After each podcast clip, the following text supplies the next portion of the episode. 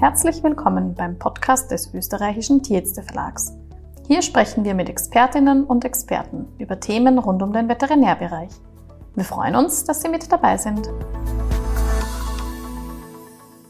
Herzlich willkommen beim Tierärzte Verlag Podcast. Mein Name ist Astrid Nagel. Ich darf heute ganz herzlich Frau Dr. Svenja Springer begrüßen. Sie beschäftigt sich mit veterinärmedizinischer Ethik und Ästhetik am Messeli Forschungsinstitut der VetMed-Uni. Herzlich willkommen, Frau Dr. Springer. Vielen Dank für die Einladung. Jetzt ist Ethik ja doch ein Spannungsfeld, gerade in der Veterinärmedizin, und Sie haben sich schon eingehend damit beschäftigt und mehrere Studien zu diesem Thema gemacht. Können Sie uns da ein bisschen erzählen, was da so für Themen auftauchen? Ja, ganz richtig. Also wir am Messerli Forschungsinstitut haben einen bestimmten Fokus der Forschung im Bereich der veterinärmedizinischen Ethik, wo wir Studien durchführen, ähm, ganz kontextspezifisch, um hier moralische Herausforderungen, Konfliktfelder zu untersuchen, die in Tierärzten und Tierärzten in ganz unterschiedlichen Kontexten begegnen. Und das ist, glaube ich, das Wichtige, dass man hier vor allem kontextspezifisch arbeitet. Denn die Herausforderungen ändern sich natürlich oder stellen sich anders dar für Tiermedizinerinnen, die vordergründig in der Kleintierpraxis tätig sind oder Tierärzte, die in der landwirtschaftlichen Nutztierhaltung arbeiten, aber auch Tierärztinnen und Tierärzte, die zum Beispiel in tierexperimenteller Forschung als Professionalisten involviert sind. Und hier versuchen wir ganz kontextspezifisch unterschiedliche Themenbereiche, Herausforderungen, vor allem durch empirische Arbeiten ja, zu identifizieren und natürlich dann auch zu diskutieren und zu reflektieren. Wie kann man denn sich das zum Beispiel vorstellen, dass sich die ethischen Fragestellungen in der Nutztierpraxis von der Kleintierpraxis unterscheiden? Ich denke, generell sind diese Themenbereiche und Herausforderungen divers aufgrund der unterschiedlichen Kontexte, äh, natürlich auch rechtliche Regulierungen, die dort reinspielen und natürlich auch Möglichkeiten, die medizinischen Möglichkeiten, die zur Verfügung stehen. Wenn wir uns zum Beispiel den Kleintierbereich anschauen, was sind dort vor allem die Themen? Ja, es sind schon Themen und Probleme wie zum Beispiel finanzielle Limitierungen auch seitens der Tierhalterinnen und Tierhalter, wo wir hier einen gewissen Bereich haben, wo Tierärztinnen agieren müssen und auch Kompromisse finden müssen in ihrer Diagnostik und Therapie. Aber zeitgleich zum Beispiel auch das Problem oder die Herausforderung darin besteht, dass wir aufgrund zum Beispiel emotionaler Mensch-Tier-Beziehungen, die wir vor allem natürlich im Heimtierbereich finden, dass hier natürlich Problematiken wie Übertherapie, Überzeugungen geleistet werden muss, äh, dass zum Beispiel jetzt eine Euthanasie von einem Hund, wo ähm, die Leidvermeidung nicht mehr gegeben ist, man jedoch andere Überzeugungsarbeit leisten muss. Und hingegen in der Nutztiermedizin ist es natürlich vor allem, denke ich mal, diese Problematik der Übertherapie zum Beispiel nicht gegeben, was wir aber zunehmend in der Kleintiermedizin sehen. Aber auch die Entwicklungen, gerade die Kleintiermedizin äh, lehnt sich doch zunehmend und sehr stark auch an die Möglichkeiten der humanmedizinischen Versorgung an. Und da kommen natürlich andere Fragestellungen auf, mit denen Tiermedizinerinnen und Tiermediziner in ihrem Alltag äh, umgehen müssen. Werden da von Seiten der Tierärzteschaft auch konkrete Fragestellungen an Sie herangetragen? Also wenden sich Tierärztinnen auch an Sie, um Hilfestellung bei solchen konkreten Problemen zu erhalten? Das kommt schon vor, dass explizit Tiermedizinerinnen und Tiermediziner an uns herantreten und dann, wenn möglich, bieten wir natürlich hier Austausch an und äh, Möglichkeiten zur Hilfestellung. Es gibt aber auch natürlich hier, denke ich, im Rahmen von Veranstaltungen, Kongressen, Tagungen, gibt es die Möglichkeit hier vor allem Austausch, aber auch die Thematik oder die Ethik wird ja mittlerweile schon auch als ein Schwerpunkt im Rahmen von Tagungen hier ein, ein Stellenwert eingeräumt, so dass man hier auch auf dieser Ebene diskutieren kann. Bezüglich Hilfestellungen, wenn es um moralische Herausforderungen geht, den Tierärzten begegnen, so gibt es doch auch aus der Forschung der veterinärmedizinischen Ethik Hilfestellerleistung zum Beispiel in Form von Kriterienkatalogen, aber auch die Etablierung von ähm, sogenannten, ja, Ethik auf dem Klinikflur sozusagen, wo dann wir zum Beispiel an der Veterinärmedizinischen Universität hier in der Pferdeklinik eine äh, Arbeitsgruppe Ethik in der Pferdeklinik haben. Und wenn hier Fälle aufkommen, diese Gruppe gibt es seit 2015, wenn hier moralische Herausforderungen einem Fall unlösbar scheinen beziehungsweise Konfliktpotenzial aufkommt, dann werden die zum Teil auch herangezogen und unterstützen dann das Team und die Leute, die involviert sind, die Professionalisten, die involviert sind, hier zu einer äh, strukturierten ja, Lösungsmöglichkeit mit diesem Fall umzugehen, zu unterstützen. Könnte man vielleicht auch sagen, dass die Pferdemedizin dann in diesem Sinne eher an die Kleintiermedizin und deren Probleme herangelehnt ist, also sozusagen Stichwort Übertherapie, dass das doch in der Pferdemedizin dann auch ein Thema ist? Sicherlich. Ich denke, dass man da auch einfach vielleicht unterscheiden kann zwischen kurativer Praxis und dann die Praxis, wo doch in der kurativen Praxis und wenn wir in der Pferdemedizin sind, aber auch in der Kleintiermedizin hier der Status des Patienten oftmals der eines äh, Freundes oder Lebenspartners sein kann. Und diese, diesen Status des Tieres als Patienten haben wir ja in der Form nicht jetzt in der Labortiermedizin oder aber auch in, in der Landwirtschaft beziehungsweise der Nutztierhaltung. Und dementsprechend kann auch in der Pferdemedizin kommen diese Fälle natürlich vor. Also Sie würden sozusagen als hauptsächliches Thema dann eigentlich identifizieren, wie weit soll man eine Behandlung empfehlen den TierbesitzerInnen? Wie lange therapiert man? Wann beendet man eventuell auch das Leben eines Tieres, das leidet? Das sind so die großen Themenkreise oder Spannungsfelder in den ethischen Fragestellungen. Unter anderem, na klar, also insbesondere, und ähm, da ist es natürlich, wenn ich jetzt einfach im Kleintierbereich bleibe, dass das natürlich die Fragestellungen hier auch dominieren. Macht es noch Sinn, hier diese Therapie weiter äh, durchzuführen oder gehe ich in die palliative Betreuung? Wann nehme ich etwas zum Einsatz? Und zeitgleich aber auch natürlich, und das ist schon ein, eines der größten Konfliktpotenziale, können sich das ähm, die Tierbesitzerinnen oder Tierhalterinnen überhaupt leisten. Und das ist genauso problematisch, wenn Tiermedizinerinnen wissen, wir haben mittlerweile die Möglichkeiten, auch Tiere zum Beispiel sehr gut onkologisch zu betreuen, palliativ onkologisch zu betreuen oder sogar mit Aussicht auf Heilung. Und wir aber wissen natürlich, dass das einen gewissen finanziellen Hintergrund auf Seiten der Tierhalterinnen braucht, dann ist das natürlich auch herausfordernd für Tiermediziner, wenn sie wissen, sie können das jetzt nicht einsetzen und somit diesen Patienten in dieser spezifischen Situation helfen. Und das ist natürlich geht dann in die andere Richtung, aber kann genauso gut herausfordernd sein. Wie ist es mit Fällen von Verwahrlosung oder Tierquälerei, mit denen werden auch die Tierärztinnen ja doch relativ häufig konfrontiert? Ist das auch ein Thema für die Tierärztin? Ich kann mir vorstellen, dass das vielleicht gerade bei Amtstierärztinnen doch vorkommt, dass das eine große Belastung ist, wie man mit den Fällen dann umgeht. Das ist sicherlich genau, wenn es um Animal Hoarding geht, ähm, wenn es um Verwahrlosung geht und dann natürlich auch, wenn Tiermedizinerinnen und Tiermediziner sowas in der Praxis letztendlich feststellen, ist natürlich dann auch die Frage, Inwieweit kann man dann hier die Kollegen oder den Kollegen in der amtstierärztlichen Praxis kontaktieren, damit man hier weiter schauen kann, um eventuell Tiere abzunehmen oder hier nochmal ein weiteres Kontrollorgan wie zum Beispiel die Amtstierärzte mit einzubeziehen. Und das sind natürlich auch Themen, die hier die veterinärmedizinische Praxis berühren und herausfordern. Ganz klar. Das heißt, Sie würden auf jeden Fall sagen, es ist gut, wenn man mit einem ethischen Dilemma konfrontiert ist, sich Unterstützung zu holen, sich Hilfe zu holen oder auch zu schauen, was gibt es für Kriterien, was gibt es für Vorschläge, wonach kann ich mich richten? Mhm. Ich glaube, wenn es um moralische Herausforderungen geht, egal in welchem Kontext, denke ich, dass Tiermedizinerinnen und Tiermediziner schon auch aufgrund ihrer Erfahrungen, die sie dann ja auch im ähm, Laufe ihres Berufslebens sich aneignen, auch selbst einen gewissen und auch guten Umgang mit solchen Fragestellungen und moralischen Herausforderungen für sich ja ausmachen und damit lernen umzugehen. Aber natürlich gibt es dort, ich denke, es sind nicht immer unbedingt die moralischen Herausforderungen, klassische ethische Dilemmata, die hier vordergründig zum Beispiel zu moralischen Stress führen können. Es kann auch oft einfach sein, dass es hier, und das zeigen auch Studien, vor allem im landwirtschaftlichen Nutztierbereich, wo es hier gibt, das Problem ist, dass zum Beispiel natürlich Tierärzte und Tierärzte unter gewissen rechtlichen Rahmenbedingungen arbeiten und ihre Aufgabe, das Ziel ihrer Tätigkeiten rechtens sind, aber dann ich als Person eventuell hinterfrage, ist das richtig? Und diese Differenz zwischen der Funktion, die ich einnehme, bin ja mit einer gewissen Autorität auch in diesem Beruf ausgestattet, ich bin ausgebildet und habe dabei einen, einen gesellschaftlichen Auftrag. Das kann dann aber zum Beispiel einfach konfligieren mit meiner Person, sprich mit meinen eigenen Überzeugungen, mit meiner Biografie, Charakterstärken, Schwächen und Erfahrungen.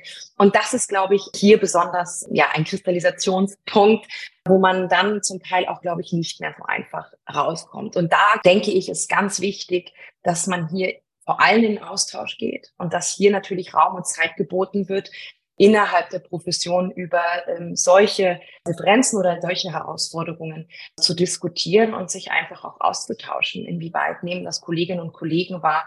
Inwieweit zieht sich das durch die gesamte Profession? Also ich denke, das sind vor allem die, die, die, die heiklen Themen beziehungsweise äh, dieser, dieser Konflikt, wenn es zwischen Funktion und Person hier ja auseinandergeht. Wenn wir schon das Thema Diskussionen erwähnen, Mhm. das ist ja ganz wichtig, dass man über ethische Fragestellungen diskutiert.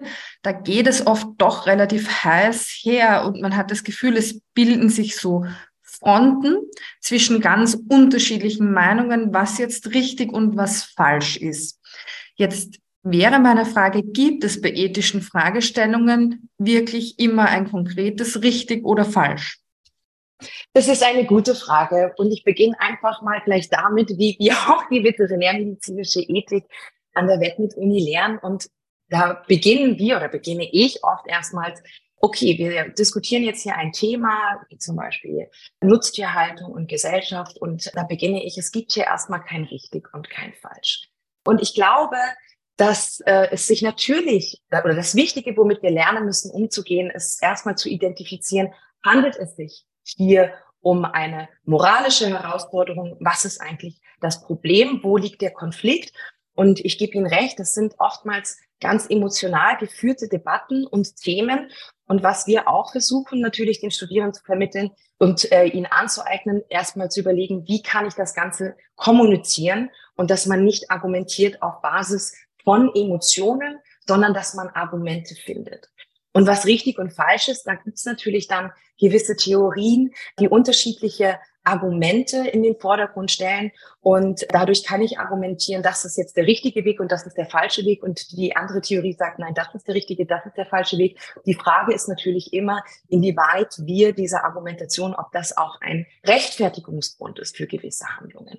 Und ich denke, das ist schon wichtig, dass man hier einfach Skills an die Hand gibt, okay, um welches Problem handelt es sich? Sind es eher die Wissenskonflikte, sind es Interessenkonflikte? Die unterscheiden sich dann auch von Wertekonflikten und dass man lernt, das zu differenzieren, zu kommunizieren und da eine gewisse Struktur auch zu bieten. Und ich denke, was spannend ist, und das ist, denke ich, auch etwas, was Tiermedizinerinnen eigentlich sehr gut können, Sie gehen mit einer Masse an Informationen in einem Fall um. Und das ist eine ganz klassische Struktur, die Ihnen dabei hilft. Sie starten mit der Anamnese, gehen dann in die Diagnostik, können Differentialdiagnosen stellen, dann eine Diagnose, die Therapie und eine Prognose. Und das ist eine ganz klassische ähm, Struktur, die wir weltweit finden, um Massen an Informationen zu strukturieren und zu Ergebnissen zu kommen. Und genau wie diese klinischen Fälle braucht es eigentlich auch eine gewisse Struktur, um genau andere Aspekte, die halt in einem Fall da sind durch unterschiedliche Anforderungen beteiligter Parteien und Personen, dass man hier eine Struktur bietet, wie kann ich das Ganze strukturieren.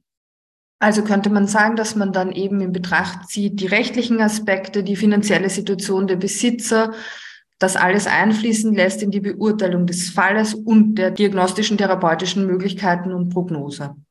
Ganz sicher. Es kommt ja selten ein Tier ohne den Patientenbesitzer. Es gibt keinen Patienten ohne den Tierhalter und die Tierhalterinnen. Und das gilt es zu berücksichtigen. Und es ist natürlich auch, dass Tiermedizinerinnen oftmals die Rolle zugesprochen wird, natürlich als der berufene Anwalt der Tiere. Sie sind in einer advokatorischen Position. Es geht um die Berücksichtigung primär der Patienteninteressen. Ja, das ist natürlich ein ganz wesentlicher Anspruch, warum Studierenden zum Beispiel auch Tiermedizin anfangen zu studieren. Aber natürlich gibt es weitere Rollen und auch Anforderungen, denen Tiermedizinerinnen begegnen müssen. Und das ist, dass natürlich auch die tiermedizinische Praxis ein Dienstleistungssektor ist. Und dass natürlich auch Tiermedizinerinnen selber hier ökonomische Interessen haben, weil sie natürlich auch ihr Brot damit verdienen müssen. Und das sind alles Aspekte, die natürlich mit einfließen. Herzlich willkommen beim Tierärzte Verlag Podcast. Mein Name ist Astrid Nagel. Ich darf Dinge heute ganz herzlich Frau Katrin etwas, Siemer begrüßen. Sie ist Praxismanagerin in einer großen Tierklinik in in Deutschland. Den Studierenden und arbeitet seit Beispiel an die Hand 20 zu geben Jahren in sagen, diesem okay, Beruf. So strukturiert sich der Sie wird uns heute ein bisschen das genauer erzählen, berücksichtigen und dann was eine Praxismanagerin so macht, wer eine Praxismanagerin braucht und warum so Die ein Job Probleme, überhaupt die notwendig und hilfreich ist. Ich würde sagen, dass zum Teil, also generell würde ich sagen, nein. Also ich denke, dass viele Themen in den einzelnen Kontexten wir in Amerika finden, im europäischen Raum, aber auch zum Beispiel in Australien. Natürlich muss man dazu sagen, dass hier unterschiedliche rechtliche Rahmenbedingungen schon auch gewisse Dinge beeinflussen können. Und ich denke, da ist Österreich zum Beispiel natürlich hier doch mit dem Tierschutzgesetz steht dort anders da, beziehungsweise kann hier anders agieren als zum Beispiel oder muss anders agieren als zum Beispiel Tiermedizinerinnen in Ameri im amerikanischen Raum.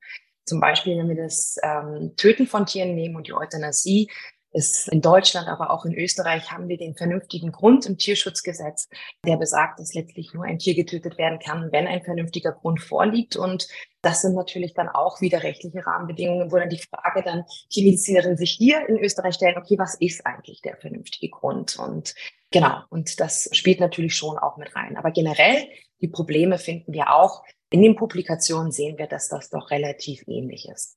Wenn wir jetzt vielleicht noch auf die unterschiedlichen Belastungen eingehen, denen die Tierärztinnen sich ausgesetzt fühlen, da kam in einer Studie von Ihnen aus 2019 auch das Thema auf Dr. Google. Also, dass TierbesitzerInnen sich doch verstärkt im Internet informieren und dann auch unterschiedliche Erwartungshaltungen haben. Und da kam so ein bisschen heraus, dass die TierärztInnen sich dadurch auch oft sehr beurteilt fühlen. Genau, also das ist insbesondere spannend und wir beobachten das auch in der Humanmedizin. Die Digitalisierung, die Verwendung von Internet, ähm, ein höherer Informationsfluss auch beeinflusst natürlich hier auch die, die medizinische Praxis und auch die Veterinärmedizin. Und ich habe mir im Rahmen eines Projektes angeschaut, inwieweit eigentlich hier Tiermedizinerinnen der Meinung sind, in, ja, wie viele zum Beispiel das äh, gut verwenden, aber auch welche Probleme, aber auch welche Vorteile es sich äh, daraus ergibt. Und man könnte zunächst meinen, okay, wenn Tierhalterinnen und Tierhalter mit Ausdrucken kommen und dann eigentlich so mit einer vorgefertigten Diagnose und Therapiewünschen zum Tierarzt kommen, kann das natürlich anstrengend sein, wenn hier zum Beispiel die professionelle Autorität eines Veterinärmediziners untergraben wird. Ähm, aber ich denke, man kann das generell auch positiv sehen und wenden und das tun die Tiermediziner und auch sagen, ja, es ist ja eigentlich auch positiv, dass Tier, äh, Tierhalterinnen besser informiert sind. Man kann zum Beispiel dann auch, hat eine bessere Argumentationsbasis, um zu sagen, ja, genau, diese Möglichkeiten bestehen. Und man muss auf jeden Fall ganz klar runterbrechen, auch wenn viel im Internet zu finden ist, immer die Frage natürlich, was wird gefunden? Und es sind immer noch die Tierärztinnen und Tierärzte, die hier das Wissen haben, um Fälle zu strukturieren und zu den richtigen Diagnosen und Therapieansätzen zu kommen.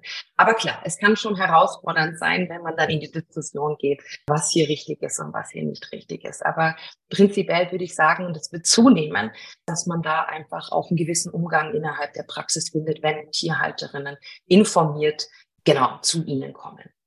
Wie sieht es jetzt mit dem finanziellen Thema aus? Es gibt ja immer wieder die Diskussion, ob TierärztInnen jetzt eine Tierversicherung empfehlen sollten oder nicht. Das ist etwas, was in Österreich noch nicht sehr weit verbreitet ist.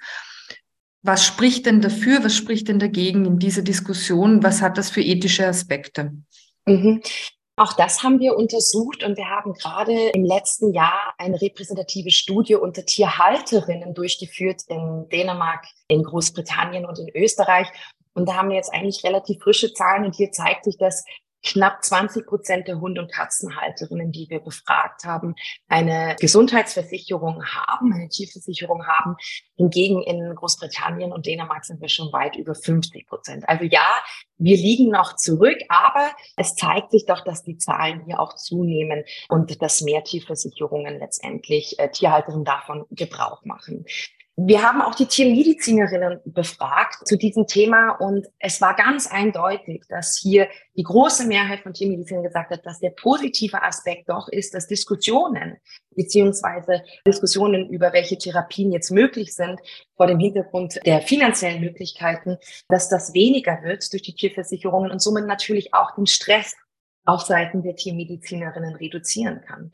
Aber, und das sind auch Aspekte, die wir untersucht haben, dass zum Beispiel knapp die Hälfte der befragten Tierärztinnen in allen drei Ländern, das war auch Dänemark, Großbritannien, Österreich, gesagt haben, okay, es kann schon zu der Problematik der Übertherapie führen, aber auch, dass wir zu viel Diagnostik einsetzen, wenn wir wissen, dass zum Beispiel das Tier versichert ist und die Kosten gedeckt sind. Also es ist natürlich dann auch ein zweischneidiges Pferd. Und ich denke, äh, Schwert. Und ich denke, dass wir hier zunehmend mit diesen, diesen Möglichkeiten konfrontiert werden. Und ich sehe aber das generell als etwas Positives, um auch natürlich hier bessere medizinische Betreuung zu gewährleisten und zeitgleich das, was für mich natürlich auch interessant ist, dass die Tierärzte absolut zustimmen, das reduziert Stress in meinem Arbeitsalltag. Könnten wir vielleicht zusammenfassend sagen, dass die TierärztInnen eigentlich auf der Basis agieren, dass sie sozusagen die Sprecherinnen für die Tiere sind oder sozusagen, man, sie sagen immer so die, die Anwälte, ja, und versuchen sozusagen die bestmögliche Therapie für das Tier zu finden, dass das sozusagen die Grundlage sein könnte für den Umgang auch mit allen anderen Themen. Ich glaube, das ist ein ganz wichtiger Ausgangspunkt und das ist auch ein notwendiger Ausgangspunkt. Und hier nochmal auf Daten zu rekurrieren, die wir im Kleintierbereich gewonnen haben, haben sich gezeigt in einer Studie, die wir da durchgeführt haben, auch mit den Tierärztinnen in den drei unterschiedlichen Ländern, dass hier zum Beispiel das Interesse im besten, das Interesse der Patienten hier vordergründig zu beachten, dass das wichtig ist. Und das hat sich in allen drei Ländern durchweg, ja, natürlich wurde dort zugestimmt und es gab hier keine signifikanten Unterschiede zwischen den drei Ländern. Aber, und das ist schon auch interessant, haben wir gewisse Strategien auch abgefragt oder Aspekte, die genauso wichtig sind. Und das war zum Beispiel, dass Tiermediziner und Tiermediziner gesagt haben, es ist oder zugestimmt haben, es ist extrem wichtig für mich, empathisch zu sein gegenüber den Tierhalterinnen. Und letztendlich haben diese Statements, die wir zu dieser Strategie beziehungsweise das, was wichtig ist, einen höheren Zustimmungsgrad gehabt als jetzt die Patienteninteressen vordergründig zu berücksichtigen. Und das zeigt auch schon, dass hier natürlich den Tiermedizinern und Tiermedizinern bewusst ist, dass ich nicht ohne die Berücksichtigung von zum Beispiel emotionalen Beziehungen, die sich in der Kleintierpraxis auftun und die wir berücksichtigen müssen, dass das nicht funktioniert. Und das kann aber wiederum uns natürlich auch helfen, zum Beispiel besser an die Patienteninteressen zu kommen. Wenn ich erstmal mich dem Tierhalter und der Tierhalterin zuwende, zu verstehen, warum sie so agiert und was sind ihre Interessen und Ansprüche, dass ich dann natürlich besser auch wieder zum Patienteninteresse komme. Also mir sozusagen den Tierhalter ins Boot hole. Also ähm, das ist genauso wichtig und ja, wird auch als wichtig erachtet in der Praxis und ist eigentlich wahrscheinlich auch sein fließender Übergang. Also das ist ein Team ja auch oft, was dort in der Praxis dann erscheint und kann man, glaube ich, gar nicht so separat sehen. Gehen wir vielleicht nochmal auf das Thema Euthanasie ein, weil sich da oft die ethischen Fragestellungen ja relativ drastisch zeigen. Jetzt haben wir einerseits den Nutztierbereich, wo ja die Tiere auch sozusagen einen, eine wirtschaftliche Funktion erfüllen. Und dann den Pferde- und Kleintierbereich, wo die Besitzer oft sehr stark gebunden sind an die Tiere. Dann kommen vielleicht noch finanzielle Aspekte dazu dann kommt es vielleicht so weit, dass die Tiere, dass das Leiden der Tiere vielleicht nicht in jeder Situation gesehen wird. Wie kann man sich denn da durchlavieren, damit es einem als Tierärztin mit den Entscheidungen auch wirklich dann gut geht? Wir hatten vorhin angesprochen, die Diversität der, Unterschied also der Profession, die sich natürlich durch die unterschiedlichen Arbeitsbereiche ergibt. Und hier ist natürlich das Beispiel Töten von Tieren extrem interessant und ist natürlich auch ein Kristallisationspunkt veterinärmedizinischer Verantwortung. Und wie Sie schon gesagt haben, wenn wir uns mal die unterschiedlichen Tötungskontexte anschauen, sehen wir auch schon, wie divers das Ganze ist. Also wir töten Labortiere zur Wissensgenerierung. Landwirtschaftliche Nutztiere werden geschlachtet, um Lebensmittel zu produzieren. Aber es werden auch Tiere getötet im Falle eines solchen Ausbruchs, präventiv zum Beispiel, kommt es zur Keulung. Und wir haben natürlich die Euthanasie von Kleintieren. Und das ist natürlich ein ganz spezifischer Kontext. Hinter jeder Tötung steht ein gewisser Zweck. Und wenn wir uns diese Tötungskontexte anschauen, dann ist doch hier die Euthanasie zum Beispiel in der Kleintiermedizin besonders, weil wenn wir von der Euthanasie sprechen, dann ist es letztendlich beschrieben oder definiert als ein guter und schöner Tod. Und er sollte im besten Falle im Interesse des zu jeweiligen tötenden Tieres passieren. Und da sehen wir schon alleine, dass hier ein Unterschied entsteht zwischen den Kontexten beziehungsweise Diversität auch in diesem Bereich letztendlich sich auftun. Ich denke, äh, mit Fokus zum Beispiel auf die Euthanasie in der Kleintiermedizin, und das zeigt auch eine Studie, die wir in Österreich durchgeführt haben, dass die Problematik hier nicht liegt, dass Tiermedizinerinnen per se töten müssen oder euthanasieren und das ein Problem ist auf der klassischen Prinzipienebene. Wenn ich das Tier euthanasiere, dann verletze ich das Prinzip des Lebensschutzes oder wenn ich nicht euthanasiere, verletze ich das Prinzip der Leidvermeidung. Sie wissen ganz genau natürlich, wenn es soweit ist, dann euthanasieren sie, weil hier das Interesse des Tieres, das Leid zu vermeiden, im Vordergrund steht. Die Probleme tauchen dann eher auf, wenn wir mit Anfragen oder Tiermedizinerinnen mit Anfragen konfrontiert sind, zum Beispiel, die jetzt nicht den vernünftigen Grund darstellen, zum Beispiel Euthanasie auf Basis von finanziellen Limitierungen, wo es aber noch Möglichkeiten gibt, also sogenannte Convenience Euthanasia, wo es dann zum Beispiel das Problem auch ist, okay, das Tier passt einfach nicht mehr in meinen Alltag, ich habe, ich ziehe um oder wie auch immer. Also diese Fälle gibt es natürlich auch. Auf der anderen Seite dann das Problem auch wieder, die Überzeugungsarbeit zu leisten, wenn hier das Leid zum Beispiel nicht mehr vermieden werden kann und der Tierbesitzer schwer ins Boot zu holen ist oder zu überzeugen ist, hier das Tier zu euthanasieren. Das sind so die klassischen Faktoren, die da eine Rolle spielen und zu Herausforderungen führen. Arbeiten Sie das auch mit den Studenten, also mit den Studierenden durch? Ja, also insbesondere Tötungskontexte und die Euthanasie, das sind eigene Vorlesungen, die wir nur diesem Thema zum Beispiel widmen. Und ein Studierender hat bei uns gerade eine Studie durchgeführt und hat unsere Studenten der Veterinärmedizin befragt und ähm, ist gerade in der Finalisierung ihrer Diplomarbeit. Und dort hat sie auch im Rahmen der Studie die äh, Studierenden gefragt, äh, was sind denn so die Themen, die für sie im Feld der veterinärmedizinischen Ethik relevant sind. Und da sind es vor allem The Thema wie Euthanasie, aber auch Qualzucht, Tierwohlaspekte, die hier im Vordergrund äh, stehen und die Studierenden als wichtig erachten. Und das nimmt auch viel Raum natürlich in unserer Lehre ein. Wie sind Sie dazu gekommen, dass Sie sich so intensiv mit diesem Forschungsfeld beschäftigen wollten? Was sind für Sie die besonders spannenden Aspekte an dem Thema Ethik und veterinärmedizinische Ethik im Besonderen? Ist eine gute Frage. Ich selber habe ja Tiermedizin studiert und habe relativ früh im Studium erkannt, dass ich mir Fragen stelle, wo die klassischen Lehrbücher, die vor uns liegen oder vor mir lagen, mir keine Antworten gegeben haben. Und das waren genau diese Fragen, genau, wie gehe ich mit gewissen Situationen um? Warum fühlt sich das äh, für mich jetzt seltsam an oder nicht richtig an und bin dann äh, genau in das Feld der veterinärmedizinischen Ethik sozusagen reingerutscht, wo auch gerade das Messeri Forschungsinstitut 2010, 2011 an der Veterinärmedizinischen Universität etabliert worden ist. Und ich glaube, so Aha-Momente waren dann schon auch, eigene Erfahrungen als Tierhalterin, ähm, wo in kürzester Zeit zum Beispiel die Hündin euthanasiert worden ist und drei Wochen später ist der andere Hund sozusagen eines natürlichen Todes gestorben. Und somit, das war auch das erste Thema, womit ich mich dann wissenschaftlich auseinandergesetzt habe. Und da gibt's dann gewisse Aha-Momente. Genau. Und ich bin dann dort äh, sozusagen hängen geblieben und dann weiter die Themen vertieft, mich weiteren Themen gewidmet und bin so dann halt in die Promotionsprojekte gekommen und bin dort eigentlich auch sehr glücklich. Und es ist natürlich auch ein Feld, was noch sehr jung ist. Gerade in Österreich hier, wir versuchen das auch weiter zu institutionalisieren, arbeiten aber auch viel zusammen mit Forschern und Forschern und Tiermedizinerinnen im Ausland. Und genau, und das ist schon auch etwas, was uns wichtig ist, was wir gut finden, dass Österreich hier doch auch stark vertreten ist und Referenzpunkt darstellt, wenn es um Debatten innerhalb der veterinärmedizinischen Ethik geht. Und das versuchen wir hier auch weiter voranzutreiben. Es wird ja in diesem Jahr dann auch noch ein großer Ethikkongress tatsächlich an der Wettmet stattfinden. Wollen Sie vielleicht dazu? Genau, wir werden ähm, vom 27. bis 29. September diesen Jahres organisieren wir einen Kongress zum Thema veterinärmedizinische Ethik, wo wir natürlich zum einen genau diese Konfliktsituationen, moralischen Herausforderungen, die Tiermedizinerinnen und Tiermediziner in der Praxis begegnen, thematisieren, aber wir nehmen auch das Forschungsfeld der veterinärmedizinischen Ethik unter die Lupe.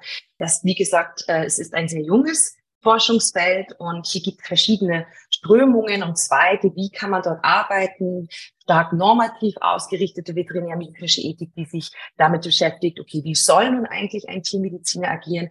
Oder die empirische veterinärmedizinische Ethik, so wie ich sie betreibe oder wie wir viel am Institut betreiben, zu identifizieren, was sind denn die Probleme aber auch natürlich, wo wir dann die Amtsärzte und Tierärzte treffen, die doch eher in einer funktionalen, regulatorischen äh, Ebene sich befinden. Also da versuchen wir auch das veterinärmedizinische Feld mit den ganzen Anforderungen im Feld der veterinärmedizinischen Ethik abzubilden und werden natürlich auch hier das Forschungsfeld ein wenig unter die Lupe nehmen und die verschiedenen methodischen Ansätze. Und wir laden natürlich auch dezidiert Tiermedizinerinnen und Tiermediziner ein, daran teilzunehmen. Und wir hoffen und wir würden uns freuen, wenn viele praktizierende Tierärzte auch teilnehmen, weil diese Debatten leben letztendlich von den Professionalisten und Professionalisten, die draußen arbeiten. Und genau, das ist für uns wichtig und wäre ganz großartig, wenn wir da viele Praktikerinnen, Praktiker und Praktikerinnen einladen bzw. begrüßen dürfen. Das heißt, es bleibt spannend. es bleibt spannend, ja, auf jeden Fall. Dann bedanke ich mich ganz herzlich für das Gespräch und Ihre Zeit, Frau Dr. Springer. Ich danke Ihnen auch ganz herzlich äh, für die Einladung.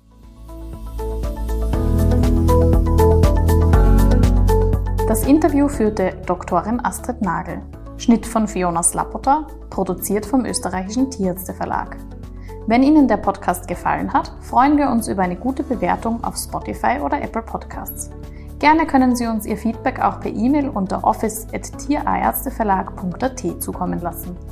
Vielen Dank fürs Zuhören und bis zum nächsten Mal.